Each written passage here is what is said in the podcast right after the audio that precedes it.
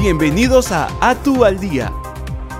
Como parte del Plan Pasajero Seguro y gracias a una alianza estratégica con el Ministerio de Salud a través de su Dirección de Redes Integradas de Salud, DIRIS, la Autoridad de Transporte Urbano para Lima y Callao, ATU, implementó en la estación Naranjal del Metropolitano un espacio para que usuarios de este servicio, así como vecinos del lugar, puedan realizarse de manera gratuita pruebas moleculares para descarte del COVID-19.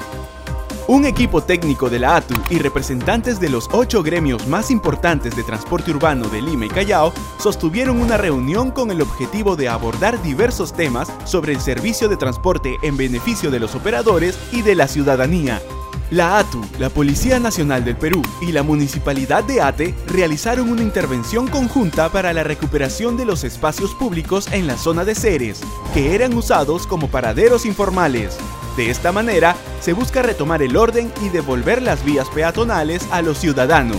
La Subunidad de Acciones Tácticas, SWAT, de la Policía Nacional del Perú, realizó una inspección en la estación central, así como en los terminales Naranjal y Matelini del Metropolitano, con el fin de obtener información sobre la operatividad de los servicios y de esta manera crear acciones estratégicas para actuar en casos de situaciones de emergencia. Estas fueron algunas acciones realizadas por la ATU esta semana en beneficio de usuarios y conductores de transporte urbano para Lima y Callao. Nos vemos en una próxima edición de ATU al Día y recuerda seguirnos por nuestras redes sociales.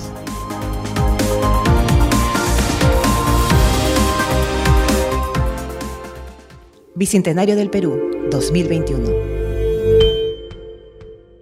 Gobierno del Perú.